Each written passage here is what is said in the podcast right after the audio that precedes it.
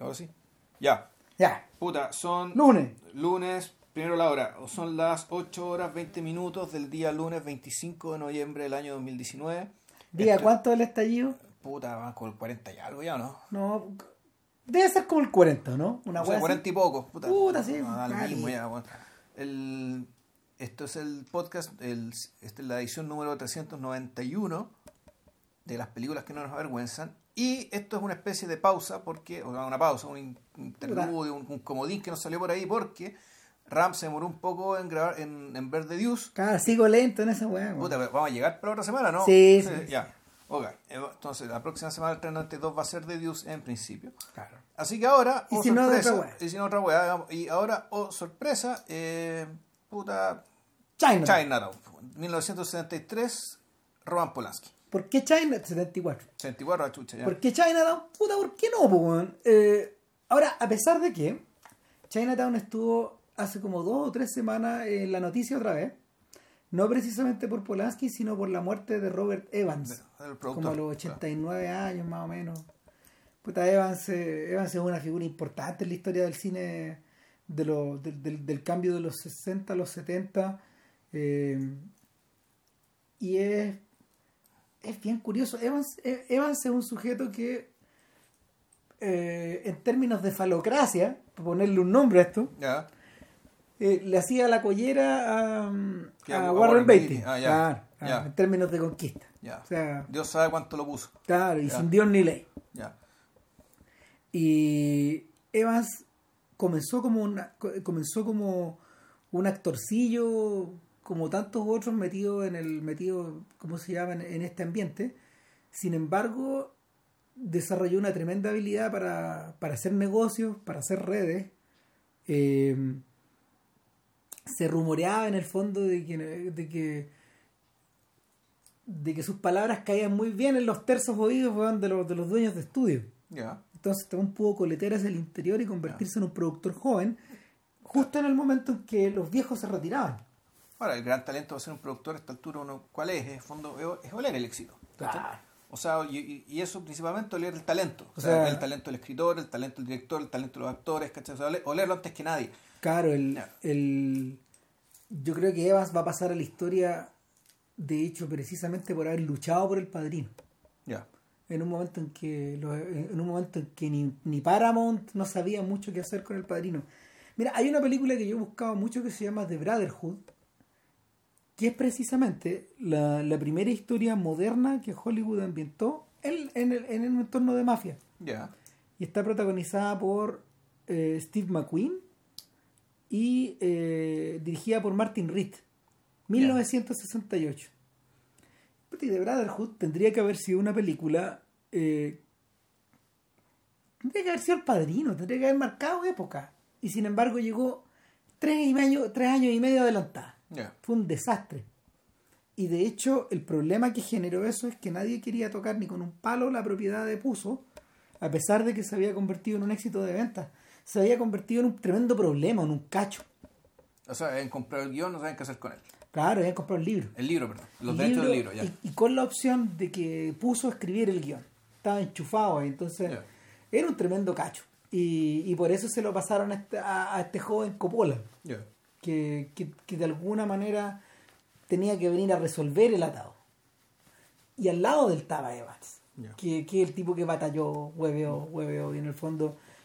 Y que y él se consiguió mal nombrando y, y, y- y- No, en el fondo, en el fondo Evans fue, a ver, para mucho, para muchas cosas Evans fue un atado, fue una dificultad, porque era un guan también al antiguo y quería hacer la guay solo. Pero por otro lado, ayudó a, ayudó a Coppola a poder, a poder desentrañar los misterios de esta weá. O sea, de, de, de, de, de, de- de entenderse con Charlie Bluedorn, que era el director, era, el- era la cabeza de Paramount, y los otros, y los otros obstáculos en el camino. Eh, de hecho, fue Evans quien trajo, por ejemplo, a Robert Town a escribir algunos, a escribir algunas escenas del padrino. Bajo cuerda, porque en el fondo a través de su amistad con Warren Beatty eh, lo enchufaron en un par de escenas que también son claves de la película a esta altura y estoy medio olvidado, pero, pero entiendo que entiendo que tiene que ver con tiene que ver con los momentos de, de, no sé si tiene que ver con el, el diálogo el diálogo entre entre Vito el, prim- eh, en, o sea, el momento el momento en que Michael ve a Vito en el hospital ponte toda esa clase de momentos y, y el diálogo el diálogo entre el, el- el traspaso del poder. Ya. El diálogo entre Vito y su padre Perdón, entre Vito y su hijo y, y finalmente eh, finalmente eso eso cimentó un poco lo que vino después porque si uno tiene que hablar de un producto si uno hablara de Evans en términos de un producto fílmico acabado y un clásico en realidad él está más detrás de Chinatown que del Padrino no es tan autor Ya. o sea, y ¿por qué? Bueno, porque, porque Evans, primero que nada, Evans eh, coordinó esta misma, él seguía en Paramount y coordinó esta ecuación de Paramount más Polanski más Nicholson Y más Robert Town. más Robert Town. Amigo personal de los tres, de hecho, por distintos, por distintas vías.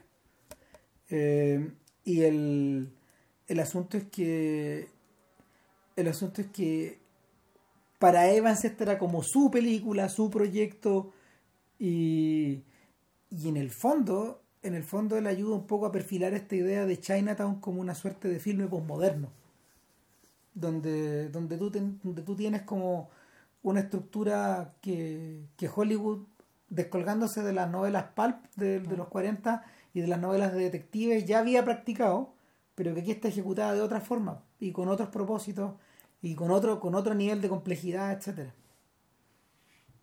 El Chinatown, Chinatown no está sola en una, eh, ¿cómo se llama? En una especie de en una especie de crisol de películas que se, hollywoodenses que en ese momento refieren hacia el pasado. O sea, de, de partida, Chinatown, el, si uno si uno ve básicamente, bueno, la música, ¿no? No, la música y la ambientación en, en su clave básica, ¿cachai? Claramente esto es un noir, ¿cachai? Como era un noir, ponte tú, El Largo Adiós, ¿cachai? De Robert Altman, que es más o menos de la misma época, que un poco anterior. Claro. que un poco anterior. La diferencia es que es que Altman tomó la decisión radical de utilizar elementos del pasado pero de ambientarlo como en un presente medio raro. En un presente medio raro y, y- el recuerdo que tengo es bien, es bien minimalista.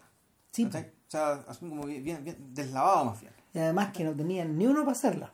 Ah, Pre- precisamente por eso, digamos, lo más lo más sofisticado de lo más sofisticado de Largo Dios eh, es su banda sonora, que está hecha con orquesta sinfónica, con John Williamson dirigiendo dirigiendo en muchas versiones la misma canción, It's the long goodbye, bla bla bla, etcétera. Y, y el en cambio, en cambio Chinatown, Chinatown está hecha por todo lo alto, tirando plata al aire. O sea, es una, es una producción hecha a todo chancho.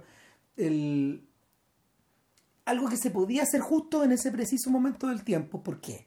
Porque Evans era uno de los niños dorados del padrino, porque tenía el control, en, un control artístico total en Paramount, y porque además, eh, porque además, ¿cómo se llama? El, teni- tenía a Nicholson convertido ya en una estrella.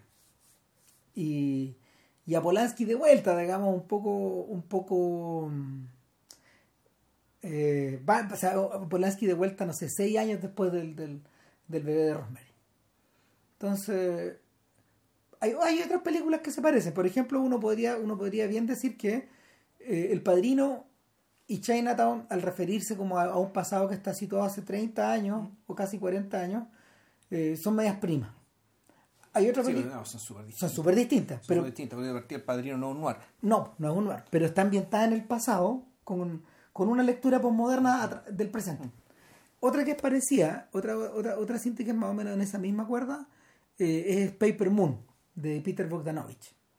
Que el- el- la, la apuesta es más radical, porque el pasado está evocado de una forma, de una forma muy estilizada, en blanco y negro, pero al mismo tiempo haciendo referencia a, a películas de género de Hollywood de los 30 y con códigos de los 30.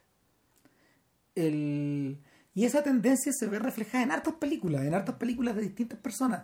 De hecho, yo te diría que eh, Scorsese también intentó eso mismo, en una clave muy sofisticada en New York, New York, y, y ya completamente hacia, hacia- el final de este ciclo, volcado, vol- volcado a, una, a, una apuesta, a una apuesta artística sin concesiones en el toro salvaje.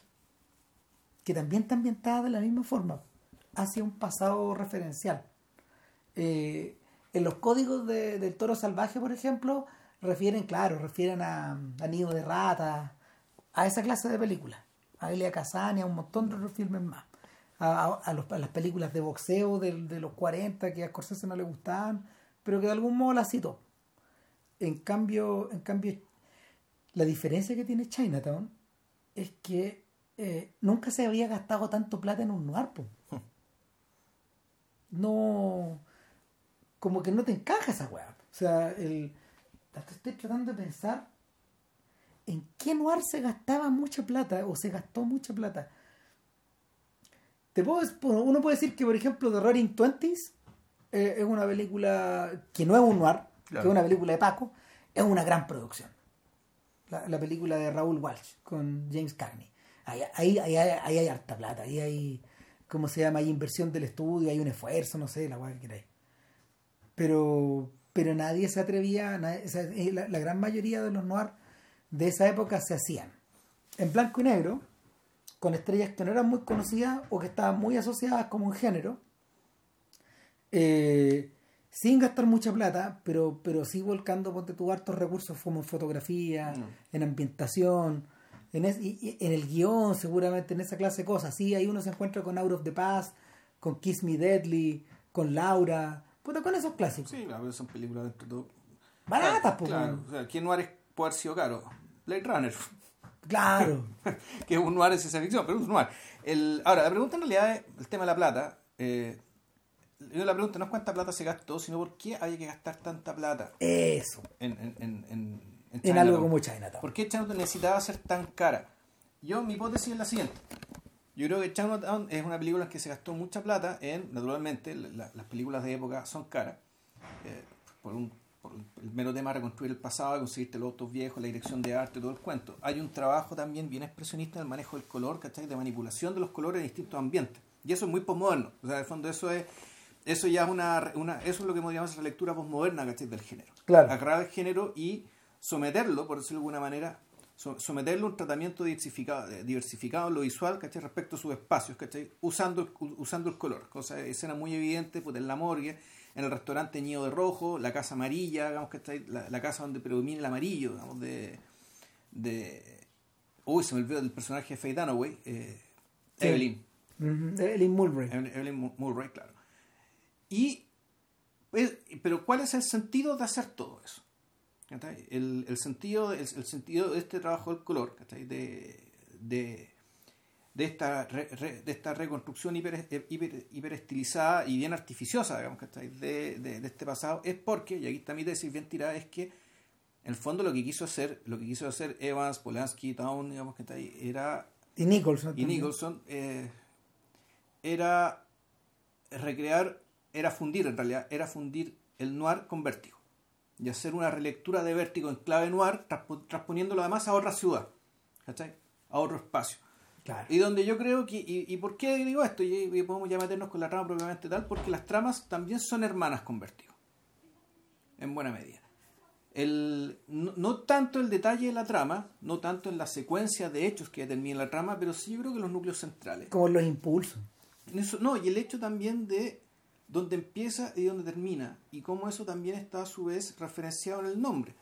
Es decir, vértigo, ¿cachai? Eh, vuelve, el vértigo se trata precisamente una y otra vez, de- al menos en realidad, de tres hechos en la vida de un hombre, digamos, que están marcados precisamente por este temor, por este trauma. ¿ya? Que es el principio, cuando se cae su amigo, después cuando cae por primera vez eh, Madeleine Albright, eh, perdón, Madeleine Ah, Elster, ah, eh, claro, Madeleine Elster. Elster, de la ministra Clinton, bueno, que- Oh. El, eh, y ya la segunda, la segunda vez, ¿cachai? Cuando cae eh, la, la- Judy. Judy, la perso- el personaje que interpretaba a esta, a esta persona. En el fondo, aquí lo que tenemos ¿cachai? es un paseo, más que un paseo, es un ir y volver ¿cachai? sobre el trauma. ¿cachai? Sobre un sobre un hecho tan tan terrible, digamos, ¿cachai? Tan, ter- eh, tan terrible que en el fondo la película lo que hace es estarlo esquivando, digamos, pero en algún momento tienes que llegar ahí. En el caso de la película de Hitchcock son tres veces. ¿cachai? Donde, este, Claro. donde este trauma es el que manda. En Chinatown, en cambio, lo que tenemos es, el, es, que, es que esta repetición solamente se da dos veces. Una que está fuera de pantalla, que te la cuentan, es referenciada, ¿cachai? que es algo que pasó en, Chi- en Chinatown, en el barrio chino. de San Alguna vez en la vida de este alguna vez. personaje. Y la película uno podría entenderla como un largo paseo, digamos, ¿cachai? donde este, este tipo está metiéndose en un forro X, que lo vamos a detallar después, De, pero que inevitablemente tiene que terminar de regreso en el trono. en el fondo volver al trauma, volver a Chinatown. ¿Cachai? Que por lo demás está en el título de la película, porque si uno ve la película tú te das cuenta que Chinatown no tiene ninguna importancia en lo que estás viendo. Es importante por lo que, como en la medida que es mencionada al principio, Mm. que es mencionada como un hecho del pasado, de cuando Jack Kittes o J.J. Kittes era, era Paco, y cuando todo, se de- todo vuelve a Chinatown. Pero es muy importante que tenía que volver ahí, porque la película precisamente se trata de eso, digamos, El- de la caída y la recaída. El- en el fondo Chinatown funciona como una anti-Arcadia, Claro. ¿cachai? Que es el lugar donde no se entra. Mm. Es el lugar de tu pasado donde no, donde no podía entrar, donde eh, los accesos están vedados por decisión propia. Claro, y, y si nos vamos en la clave así psicoanalítica chanta, digamos, ¿cachai? Donde aquel lugar donde no tienes herramientas, donde no hay palabras, ¿cachai? Y no hay, no, no hay con qué lidiar ante eso, ¿cachai? Eso es lo real, es aquello que se te aparece, está de- ante lo que está en pelota. En el caso de Blade Runner, por ejemplo, eso refiere a la conciencia que tiene Descartes de sí mismo. Y es por eso, es por eso que a, es por eso que a Ridley Scott, independiente que nos guste la película no, etcétera, o que le O cuál de tus o- versiones o te gusta más o no, en o que no le tenga un culto Claro. y todo, pero este weón insistía en que necesitaba el sueño. El sueño del caballo, ¿te acordás? Ya. que es un momento donde este weón vuelve, vuelve hacia algo, vuelve a un recuerdo que él no puede referenciar. Eh, pero, pero que es un recuerdo que es importante. Claro, ahora, el, el- en el caso de Blade Runner es, es tan radical eso que está la discusión respecto a si Deckard es o no un replicante, que eso es una discusión abierta, Es que ¿cachai? para que, es el, que es el quid de todo el asunto. Y para eso está esta weá, y para eso está el caballo, weón, que. eh, Perdón, El el, unicornio. el unicornio, el unicornio, el de origami, que no hace ni un sentido en la puta película, en, la, en la ori- en la versión original, pero que sí hace sentido en la versión del director, a partir de ahí. Exacto. Claro, entonces, ah, ok, ya. Yo sé lo que estáis soñando, en el Claro. fondo. Eh, le- le- parece, parece decir Edward James Olmos. Hmm. Yo sé que tenía este recuerdo implantado. Claro. No sé. En fin. El... Ahora, eh, eh, es bien choro plantear, o sea, eh, como dice, o sea, como dice JP, es re choro plantearlo, eh, plantearlo, plante- plantear a Chinatown y a Vértigo y esa conexión como de costa oeste también. Claro, no, es San Francisco y la otra es Los Ángeles, ¿cachai? Claro. Y cada uno explota lo que tiene de particular, incluso el pasado, principalmente, el, el- el pasado de aquel lugar, o el, o el- interesante, en el caso de Los Ángeles, y esto era una, creo, una lectura de del señor de los, Los Ángeles Play Itself, ¿cachai? Esto de que la, la película es una película que, si bien es de época, lo que hace también es eh, ir al pasado de la ciudad, ¿cachai? Para contarte, digamos, ¿cachai? Que en realidad la ciudad es producto de un tremendo robo. Claro. Y el... esta ciudad está construida, ¿cachai? Sobre el saqueo. Claro. Ahora, el... antes de pasar a eso y continuando un poco en la línea anterior, eh, también hay una conexión biográfica eh, que, que, que Polanski capta de inmediato en Chinatown respecto a su propia historia. Cuando, cuando Polanski, eh, cuando muere la mujer de Polanski, cuando, cuando Sharon Tate es Es asesinada, asesinada. y él se encuentra en, en Inglaterra en las tratativas de la filmación de, de El Día del Delfín, un proyecto que al final terminó dirigiendo Mike Nichols, varios años después. Eh, puta, Polanski de alguna forma entra como en hibernación. Y lo primero que hace es un poco instancias de su amigo Hugh Hefner, cacha los amigos de este- Sí, puta, puta, puta. Eh, que le dice, bueno, yo te pongo la plata para que hagáis tu Macbeth, corte el. Y lo hagáis con todo, sin, sin ninguna restricción. Sin buena concesión, con actores desconocidos, weón, ¿cachai? Siendo Claro, una estrella en Peter Inglaterra. Finch, pues, weón, o sea, y con la cabeza rodando de un weón. Sí, claro. Claro, o sea, a todo chancho. Bueno, hasta el día de hoy, creo que lo discutimos alguna vez, no sé, pero da lo mismo. eh, eh, hasta el día de hoy, este Macbeth es, es- es una, de las, es una de las versiones cinematográficas definitivas de Shakespeare en el cine. Sí, pues, yo creo que el, el mejor Macbeth, Macbeth que he visto, yo he visto harto. Por lejos, yo he visto varios también. Hasta incluso mejor que Trono de Sangre. Y, es, el- decir, sí. y, y es, el, es el menos fiel. Porque yo vi esta jugada con el libro abierto, una vez que tuve que hacer una- un, un reportaje largo. vi las vi todas. Menos las malas malas, digamos, pero, pero el, pero, pero Menos, lo- menos, menos, men- menos respect, ¿no? Claro, po. Yo me llevaste al cine ver esa porquería, weón. tu madre, ¿no? Ya, no, me- no me voy a acordar, weón. Puta, hasta que de cuando en cuando te cobre algo, po, bueno. la weá es que, eh, claro, el- los dos Mac- lo- los mejores Macbeth, el de, el de Wells y el de Polanski, son los que más violan el texto. El último Macbeth, el de Fassbender, es súper interesante a nivel de qué, de qué, de qué se pronuncia en pantalla y qué se omite. Eso es lo más la raja que tiene. La ida y las vueltas, la pelea que hace con el texto, Sí. está bueno, bueno. Pero, pero no es tan buena película. No, no es tan buena película. Entonces, ¿qué pasa con, qué pasa con, con este Polanski?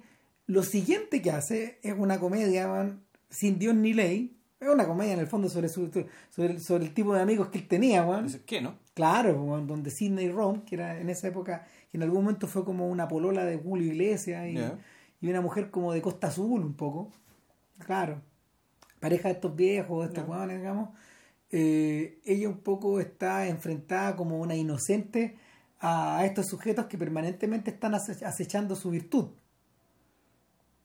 Y, O sea, yo esa la vi, no me acuerdo de nada. una virtud que una virtud que nunca se viola si en el Claro. fondo lo que le pasa es que es como un cómic de Manara Si- Ya, si- sí. Manara utiliza una y otra vez esta estructura y el y, el- y, y- y finalmente es una es un divertimento tanto así que usa música de Mozart usa puros esquerzos también más divertidas en ese sentido la película está armada todo chancho es como em, Eh, que me confundo música cortesana. Claro, es un poco así. Claro. Como lo- los gringos, se lo- los, los ingleses tienen este término, el romp. Romp. ¿Cachai? Que es como. puta, es algo medio chusco, pero, pero al mismo tiempo es como divertido, es como agradable y es, y es livianito como la nada, digamos. Es como el aire. Y. Y claro, la, la, la mina sale pilucha un buen rato, Sí. digamos. No, esa, esa película es infilmable hoy día. En términos de todas las cosas que hemos comentado en el podcast Sí. En estos años y no solo en términos de, conex- de corrección política, sino que también de... Tú sabes, filmable en el, en el gran circuito. Claro, O sea, el circuito independiente va a hacer la agua que quieran y ya está pero claro. eh, eh, al- esto llega al punto que Polanski eh, se chanta un bigote pintado a la mitad de blanco a los Charlie García, digamos, y él es uno de los falócratas del lugar también. Bueno, muy desconfiado y, y- y poco confiable. Y el y, y al año después, después de hacer esto que es nada, claro. aparece con esta weá. ¿Cachai? Y el y la película también, en el caso de él, revierte un poco el trauma, de, de evadir ese trauma, de no entrar en Chinatown Claro. otra vez, pero entrar. Terminó entrando. eh, alguien a propósito de eso mismo, y, y con, con buen sentido del humor y de la ironía, alteró el póster de Chinatown hace unos, unos días atrás y le puso Chinatown. Sharon Tate, Rick Dalton en Chinatown. Mm. Claro, pues, en el fondo juega con la idea de que, de que, de que Rick Dalton, nuestro, nuestro protagonista de Eras una vez en Hollywood, puta, coleteó hasta allá, digamos. Claro. Pues Claro. llegado hasta allá. Podría haber llegado hasta allá, claro. Entonces, el, y, no, y, no, y, no, es- y no sería tan raro, digamos, si es un poco... eh, jugaban un poco con esa lógica, claro que claro que la película habría salido mucho más bruta, pues como haber visto Chinatown con Burt Reynolds. No, yo además un actor yo creo que mayor, porque en realidad no, no casan los tiempos con las trayectorias. Rick Dalton ya estaba en decadencia en 1969. Claro, claro. En cambio, Nicholson estaba, estaba, estaba subiendo en esos años. Claro, a pesar de que por edad no estaban tan separados. Ya. porque básicamente Nicholson Nicholson llega digamos a este a este punto más un poco tarde ya casi al borde de los 40 Ya. más o menos y bien calvo también sí ya ya ya ya, ya, tiene las entradas bien bien Sí, pronunciadas todo. claro, si en el fondo la película que lo hizo. A ver, Easy Rider, ¿de cuándo era? 69 69, claro. Y las películas de ya con Roger Corman. Yo vi una película de Roger Corman con, con Jack Nicholson, El Pozo del Péndulo, ponte tú. Y el Claro. Tenía pelo. claro no sí mira Nicholson es como del año 37 Ya. y claro por, el momento de la filmación de Chinatown ya tiene 38 años por, de- Ya. por- por ahí digamos está cerca está cerca un poco de la edad de Dalton que tiene como 40 41 años parece en, vez en Hollywood Sí. aún está tan dentro Pero de la claro, pero tenía una trayectoria que Nicholson no hizo, ¿cachai? como galán en películas de no sé qué cosa. ¿cachai? No, es como si de Steve McQueen de no haberse desinteresado por el cine si acaso hubiera seguido haciendo películas así un poco en la clave de, del, de, de, de Thomas Crown Affair. Que, que, que es como una versión light de, de estas intrigas, de, de alguna forma. Pero para ese momento ya eh, McQueen había cortado la cuincha, o sea, y, y en realidad eh, el verdadero corazón de Chinatown, en la medida de que lo, de, en la medida que se lo discute y se lo discute, se lo discute, más allá que, más allá que sea Nicholson eh, consagrándose, más allá que sea Evans armando el paquete, O, Robert, o el guion perfecto Robert Town. que o sea, no, o Polanski dirigiendo, yo creo que el verdadero corazón de Chinatown es el guion. Porque es un guion que Town llevó mucho tiempo adentro y que emana de, emana de mucho... eh, que es guion original. es un guion original. No, no y, no, emana de, como de muchos estímulos que Town había ido perfilando a lo largo de todos estos años. Porque, ¿qué pasa? Su calidad de amigo de, de, de Warren Beatty, Town en esa época era básicamente considerado puta, un doctor un doctor de guion. Ya. ¿Cachai? El Spin Doctor que le llaman. El tipo que si un guion viene medio, me- medio pifiado, el loco llega y lo arregla. Le mete cosas, le mete mano. En el fondo es un editor. Exacto. Un- el, el equivalente No, el- editor el literario. tipo esos son estos tipos que escriben tan bien que te levantan esa escena, esta Claro. escena. Y hay muchos de estos gallos. John Sayles, toda su vida ha vivido Para la olla con eso. para la olla con eso, claro. Y puede hacer su- hasta sus películas con eso en algunos casos. Eh, el asunto es que el asunto es que Town llevaba este guion tanto tiempo adentro y, y, y- Evans accede a accede a cómo se llama en el, en el momento en el momento justo en el momento cumbre de su carrera a producir esta weá sin concesiones. Y claro por un lado por un lado está está está, está, está la psico la, la, la- la- el- la trama como, como, como sesión de psicoterapia a los Hitchcock por un Claro. lado. Por otro lado está este homenaje posmoderno al noir. Claro. Eh, que, Está- tiene, que tiene que ser ejecutado con la, con la mayor con la mayor gracia y la mayor eh, ¿cómo se llama? Eh, no sé, virtuosismo técnico posible. Sí, ya está grandilocuencia. si en Claro, puta, claro. Y en tercer lugar, en tercer lugar está lo que decía JP y de lo que hablaba también eh, el señor de, de, Lo- de Los Ángeles Place Itself, ¿cómo se llama Tom? Eh, Anderson. Claro, Tom Anderson. Es decir, eh, o sea, toda, todo- todo- toda el- toda la historia político-social que es detrás. Claro, pero, que- pero, o sea, está esa historia política detrás de Los Ángeles, pero también yo creo que hay un profundo amor a esa ciudad. Total. O sea, más que más recuerdan que Robert Town, él también eh, escribió y dirigió As the Dust. Muchos también- años después. Muchos años después. También es una un- también es una es una historia basada ya en, basada en John Fante. Una novela, John Fante, de- una novela de John Fante, de las de- autobiográfica de John Fante, Claro, pero de- de donde, Arturo Bandini. donde importa, donde claro, importa lo de John Fante, pero lo que te queda, ¿cachai? Es el retrato de la ciudad. Cómo era la ciudad en aquel entonces, ¿cachai? Cómo era habitar esa ciudad en aquel entonces. Y que, de qué estaba cargada y a qué se exponía alguien que iba a vivir allá, a probar Claro. suerte allá. En ese sentido, en ese sentido eh, es el momento donde Town se podría conectar con alguien como Tarantino, por ejemplo, que ha hecho esfuerzo, que en sus películas Angelena ha hecho un esfuerzo grande por transmitir algo que la ciudad, esa vibra que tiene la ciudad, que no la podía explicar en un discurso, sino que tiene que estar como expresada, no sé, a través como del color de la piel de la gente, o de la forma en que se viste, o de los lugares que se fotografía. La música que suena, o la luz, Exactamente. la luz como le rebota. Exactamente. Entonces, eh, el- en- en ese mismo sentido es el, es el guionista o el creador de la historia o el autor de la historia como, como psicólogo, como historiador, puta, y como y al mismo tiempo como político, un poco. Eh, interesantemente, la otra película, Angelena, en la que Town estuvo metido hasta el tuétano, en la misma era fue Champú. Ah, de Hal Ashley. Exactamente. De la que era- hablamos un poco. Exactamente, sí. le dedicamos un podcast, y es un proceso, ese también es un proceso larguísimo de creación que emana de las experiencias biográficas del propio del propio Warren Beatty, del propio Town y del propio Jay Sebring, el, el- el Este peluquero. peluquero que, es, que fue asesinado con Sharon Tate. Claro, y, y que eso está, eso está rel- relacionado con un momento particular de la historia de Los Ángeles, que es el final de los 60, eh, el comienzo de la era de Nixon, el día de la elección, el día de la elección donde el día de la elección presidencial y al mismo tiempo un momento donde un momento donde este donde este peluquero que viene a ser como el como el equivalente masculino de la rubia tonta Claro. de las comedias de las de, la- de las comedias de los 50 y los 60 eh, este peluquero roza, roza el poder, roza la corrupción y, y roza el límite de sí mismo.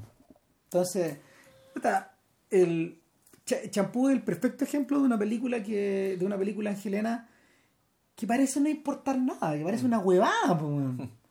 pero que finalmente, pero que finalmente eh, se interna hacia abajo y hacia abajo y hacia abajo y hacia abajo y hoy día no sé, tiene un, hoy día está en la Criterion Collection. Claro, ahora yo el recuerdo que tengo de champú es que el, su, su mirada de Los Ángeles es meterse hacia abajo, pero no meterse tanto a lo ancho. No, Entonces, más bien hacia como en una, hacia- más bien hacia una dirección. Chinatown, en cambio, eh, tu Es al revés. es la, la horizontalidad. horizontal. ¿cachai? Es horizontal. y, eh. Como que la película de Tarantino tiene eso y Ah. Model Shop, que yo creo que También es así, una de las madres de, de todo esto. ¿eh? Aunque está- Ah. eh, también son, claro, son filmes continentales que, se- que se desplazan a través del continente, por decirlo de alguna forma. Y bueno, y en ese sentido, el, el factor que une todo esto es la persona de J.J. Gittes, o de Jack Gittes, Claro. que es un, es un ex policía que de hecho sirvió en privado. Chinatown Claro. y que hoy día es un investigador privado. Es un poco, es un poco, eh, es un investigador privado de hecho que se viste muy, muy bien. No es como estos personajes de Humphrey Bogart, por ejemplo. O, no, como los personajes, o claro, no, es- no, no, no es Marlowe. No es. Marlowe tampoco. No es Marlowe, que Marlowe que viene ya el, él no lo sabe, Marlowe no lo sabe, pero Marlowe es un monje. Claro, no son, no, no son sujetos que están en los márgenes de la cultura, digamos, porque, porque a ver, ¿qué pasaba con Sam Spade? Y, y que, que es como, el- o sea, de hecho, interesantemente, eh, Bogart los interpreta a los dos, a Sam Sí. Spade Y a Philip y a Marlowe. Philip Marlowe. ¿Qué pasa con Sam Spade? Sam, Sam Spade es un sujeto que está en los, está, está en los márgenes mismos del crimen. O sea, la gente con la que él se mueve es gente turbia. En Claro. cambio, Philip Marlowe, como tú mismo decís, es un sujeto que está afuera. Hasta en las novelas de hasta en las novelas de Chandler está afuera. Sí. Lo llaman y él observa y observa estos tipos humanos y los y, y, y- en la, y en la- y- y, eh, cómo se llama y, y a través de a través de la a través de la mirada de Marlowe Chandler se de- Chandler despliega en el fondo como todo este catálogo de, de ese bestiario. Claro, el bestiario con, visto el de mirado muerto. Porque Exacto. esa es la cuestión que Marlowe en realidad está un poco muerto. Un No, que no así Spade. No. Spade en realidad es un tipo mucho más primario, que si viene, que, com- que complementa eso, eso primario que tiene, eso bien bestial, ¿cachai? con una inteligencia bastante aguda, ¿cachai? pero también muy intuitiva, ¿cachai? muy de, muy de streetwise. ¿cachai? Eh, Claro. Eh, en el caso en el caso de Gittes es un personaje más frívolo.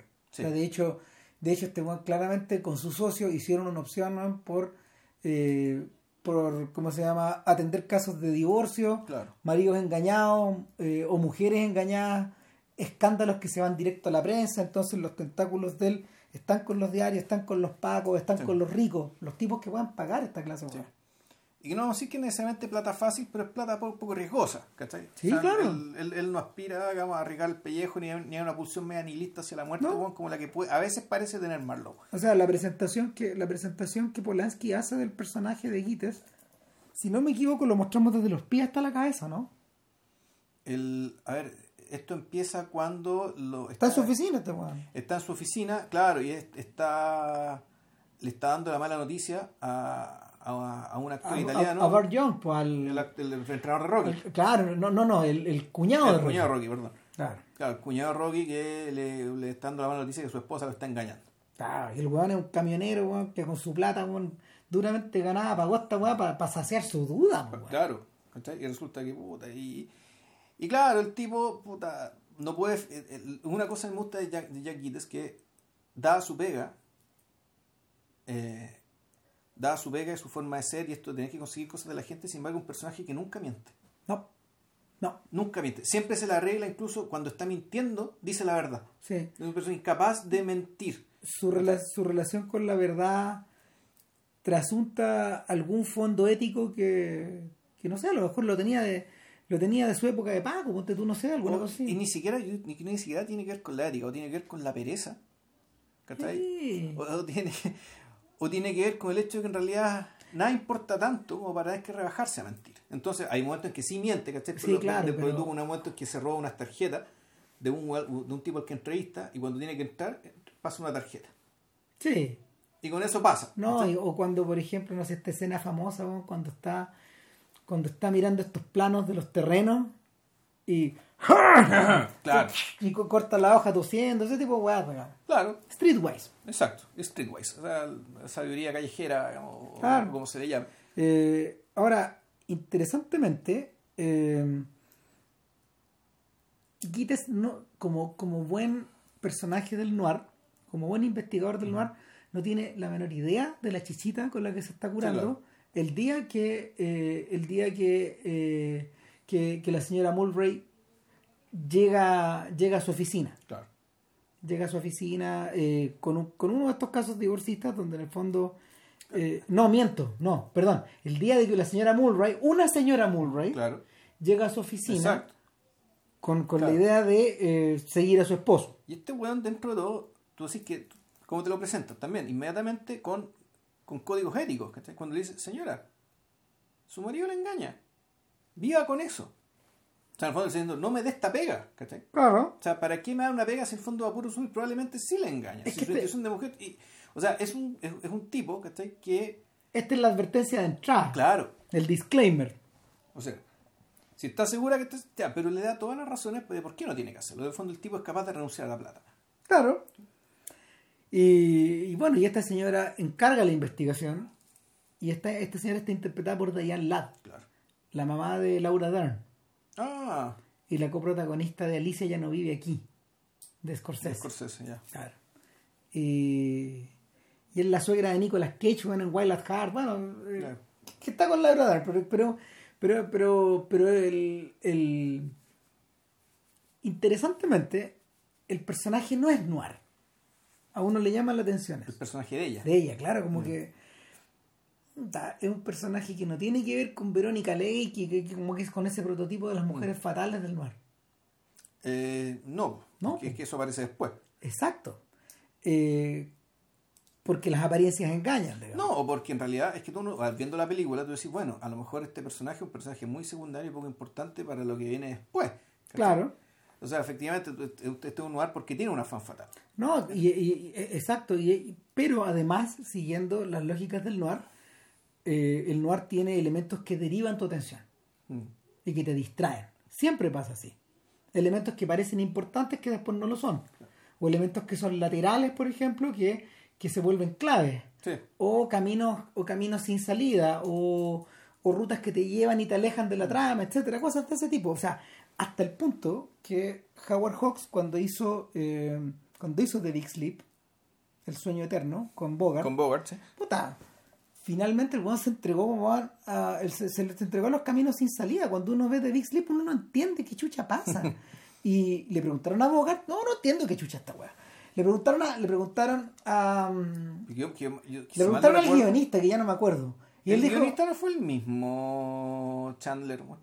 no, No, no, no, no. Creo que tuvo que ver William Faulkner en el guion. Ya, pero él fue guionista de alguna de sus películas, ¿no?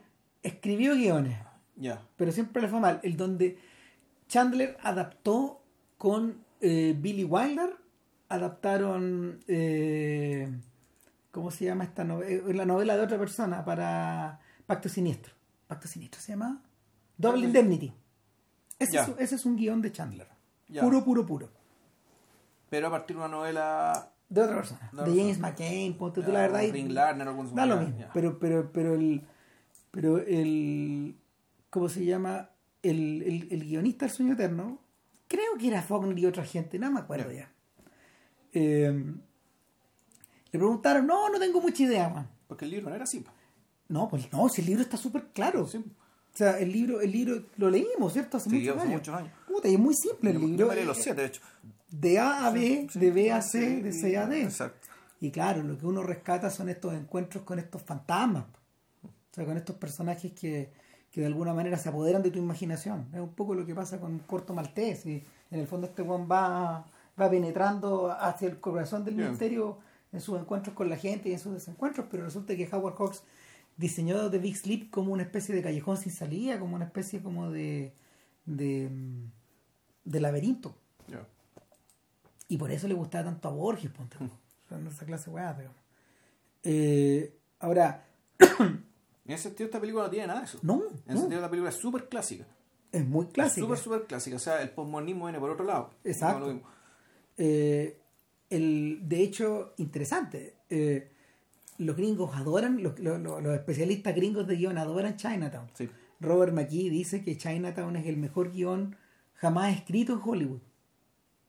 De acuerdo a, de acuerdo a, A lo que él, Ah. a lo, a lo que él valora y le parece importante no, y- a y- de acuerdo a categorías, de acuerdo a estructuras, de acuerdo a distracciones, es- está, es, es- el Ah, estándar. Perfilamiento de personajes. Sí, es un clásico, es el estándar en torno al cual tú mides las cosas, en torno al cual tú puedes, por ejemplo, enseñar una clase muy fácil. Ya. ¿Cachai? O sea, eh, yo estuve, de hecho, en, en una, en una clase de Maquis, no, no, no, no analizó Chinatown, pero analizó otra cosa. El punto es que en el fondo esta clase de, en, esta clase de películas eh, las, las categorías están tan claras, está desarrollado todo tan a la vista y al mismo tiempo tan escondido, que, que te permite, que te permite, ¿cómo se llama?, desplegar recursos que son industriales. Con un nivel artístico eh, puta, muy grande y al mismo tiempo generando una sensación de, de envolvimiento en la audiencia que es total. Entonces un- eh, es un velero perfecto que navega por todas estas aguas. Y, y claro, eh, cuando, cuando Gittes acepta el caso y empieza a seguir a este señor Mulray, se da cuenta de que, qué raro, la única este, este este weón va a todas sus reuniones. Va a las reuniones del- del- del- de la municipalidad, donde va la gente a quejarse porque falta agua. Puta, claro, y es un señor que, no sé, sale a comer a tal hora, Claro. se va a su casa a tal hora, todo esto, todo está casi cronometrado. Lo único raro que hace es que va a haber una niña. Una niña muy joven que habla español. Exactamente. Se fijaste en ese detalle. Sí. Se, se- se Y, habla- claramente y él habla, habla español con ella. que habla en español. Y, y, y eso es una cosa rara. Lo segundo es que el viejo, bueno, es un ingeniero de aguas. Es un ingeniero de agua y es como uno de los. El fondo, él es el, el- él es el cerebro del abastecimiento de agua de la ciudad. Claro. O sea, el- el- que la ciudad tenga agua o no tenga agua pasa por él. Claro, y por su Por, por él y sus decisiones. Y por él y sus inversiones. Y por él y, y la- lo, que, él- lo que él está pensando. Entonces este tipo va y visita, visita, un- visita el río. El río, eh, ese, ese río que hoy día está encajonado, bueno, y que uno ve en Terminator 2, ponte tú en algunos videos que se filman. Mm, cosas. claro. Y un río que siempre está vacío, pues, bueno. Claro. Eh, y lo tercero, eh, que es lo que más le llama la atención a, a, a Nicholson, es que eh, va, un de- va a una desembocadura de algo, Claro. como de una, como de una cañería. Y, y ahí el viejo se queda, y se queda, y se queda, y se queda. De hecho, se queda tanto rato que, que, Se le va el día. que se le va el día. y, y, y cuando Nicholson ya está medio dormido, weón, puta, ve como un torrente de agua weón, casi se lo lleva. Exacto. Claro, y, y, bueno, un detalle bonito de la película es que te muestra estos trucos que estáis de, de detective. Sí. Que eso, como no son de novela, son, son, son de town, digamos, y son son trucos que tenían los, los investigadores digamos, en aquel entonces. Por ejemplo, uno que es bien bonito, que es bien llamativo. El del reloj. el- Los, de- los relojes, los relojes desechables, cronómetros, que los ponéis debajo de un auto, y cuando el auto parte, el reloj muere, se rompe, pero te se rompe en la hora. en la hora en que partió. Entonces, es la forma que tienes de saber cuándo un sujeto dejó, se fue de tal lugar. Exacto, Lo, cuando bonito, lo bonito es como las abejas, ¿cachai? Esto es lo que, que te pica, te, te pica, pero se muere. Y, y se quema. En el fondo es una cuestión que se consume. Entonces, cuando habla el, el portamaleta, aparece un cuadro de Dalí, la. El hecho que está lleno de relojes, Sí, está lleno de cronómetros. Sí. Está lleno. eh, son imágenes en el fondo que, que se vuelven casi surreales en un entorno. Es una película que es surreal. Y, y- yo- Pero, pero, pero es, es que es que es curioso porque los elementos, la- los elementos que fotografía John Alonso, y hay un tema Sí. con la fotografía ahí, eh, son, son elementos, son cosas, son cosas del aquí y de la hora, o del, o de, o del, del- de, de esa época, de la Sí. hora de esa época, de esa Exacto. era. Eh, recreados recreados de una manera bien recreados de una manera casi festiva en términos de sí. colores, como, como exuberante. Claro, Sin embargo, sin embargo, tal como tú dices, el efecto al final se vuelve surreal o Es- hiperreal. Claro, es un efecto, yo diría que el efecto Hitchcock, ¿cachai? Cuando es como, volvemos, que es cuando Hitchcock empieza a perseguir a Madeleine Elster, digamos, ¿cachai? Efectivamente la ciudad parece convertirse en una ciudad soñada, ¿cachai? Hay ciertos espacios naturales, ¿cachai? Que eh, son tratados de la misma manera y tienen la, la- la misma función de como que sa- sacarte del tiempo, ¿cachai? Como la visita a las secuoyas, Claro. En el caso del. Por ejemplo, to- todo el, o cuando está al, está al lado del río y más adelante se dirige al río, esto está al lado del río, es, el efecto es muy parecido cuando está al lado de este río seco con el poco de agua, ¿cachai? Cuando eh, Jake Gittes empieza a investigar acerca de qué pasa con el agua. Bueno, eh, La, o sea, hay- la, la atmósfera, eh, la, fondo, la, atmósfera anímica, digamos, ¿cachai? que te da la película, es- remite directamente claro, a, el, a este antecedente. ¿cómo se llama? El, algo que ayuda mucho en eso es la música de Jerry. Goldsmith, Exacto. Que, que está evocada, eh, que también, también, también eso es postmoderno, porque en el O fondo... sea, aparte de la música, efectivamente está hecha para resaltar estas características sobrenaturales de ciertos lugares. Y por otra parte, está la, los trazos del noir, con el saxofoncito, weón, Eh, ¿cachai? claro, con las trompetas de Exacto. sordina, con los trombones, etcétera. Y eso, esa es una conexión directa, yo creo que con uno de los filmes claves del noir, que es, eh, que es Laura. Ya. ¿Por qué razón? Porque sin Laura de Otto Preminger, porque sin que, que es una película de podcast. Porque sin citar, sin citar directamente a la música de, de David Raxin, que es la que, que no sé qué, o sea, que en el fondo es, es- es- es la, es el gran elemento cinematográfico que tiene la película de, de Preminger, eh, es evocativa. Porque Eh, lo otro en realidad es mucha, dramaturgia. Sí, que lo que la sostiene. Gran claro, dramaturgia. no, una tremenda dramaturgia. También, también está basada en un libro, etcétera, pero Y Gran Cura en dos piezas, ¿no? Si Eso es lo notable. sí, sí. No, sí, es una película, es una película impresionante. Bueno, y el y, y Raxin modela la personalidad de Laura, es decir, del, de- de- de la- del personaje que encarna Jim Tierney, la modela a partir de estas, de, de- de estas idas y venidas de la música en clave de leitmotiv. Ya. Eh, en, el, en, el caso de, en el caso de Chinatown, el leitmotiv que, que, que maneja la película, que es, el que es la canción principal, vuelve a aparecer en distintos Claro. instantes. Sí, bueno, ahora, Laura, Vértigo y esta película también tratan acerca de la mujer que está, la mujer que no está, la mujer que es, la mujer que es su doble. En el caso de Chinatown es más complejo, porque en el caso de Chinatown tienes una mujer que, que se, se hace pasar por una, sin serlo. Está nuestra fan fatal y está una vez una especie de doble muy torcido que vendría a ser su hija hermana. Exacto. ¿Cachai? Y, esto no es spoiler porque imagino que a todo estas alturas ambiente- puta, todo todo- vino China. ambiente- Exacto. En el fondo, en el fondo el, el- la, la figura de la mujer que, que se escapa siempre. Exacto. Y bueno, pues le vamos a acordar de Sharon Tate. Claro.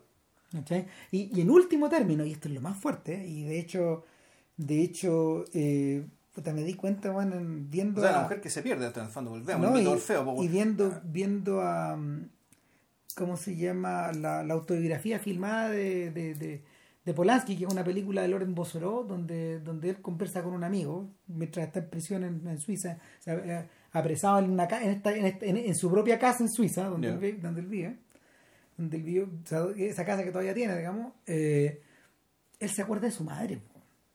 Si finalmente la, la figura femenina rectora en la vida de Polanski es esta madre que él conoce de niño y que lleva a, lo- que lleva a los campos y que no vuelve. No vuelve como, como vuelve su padre. De hecho, Polanski se quiebra en dos momentos de ese filme. Eh, Cuando se recuerda de la- de- del momento en que su madre ya no estaba en la casa, cuando ella se fue, y del momento en que es regresar a su padre, después de muchos años desde- en los campos de concentración. Entonces, el, eh, esa figura también, esa figura evocada, esa, esa persona, esa persona que esa persona que, que ¿cómo se llama? Que te, que, te, te- que, que te engendró por un lado, que tú conociste de niño, pero que de algún modo se vuelve una figura, una figura eh, no voy a decir fantasmal, pero de algún modo, modo menos definida en el tiempo. Ya. Definida a partir de tus propias emociones, más que de su más que de su propia presencia en tu vida. Entonces, el, e- e- ese efecto es súper fuerte.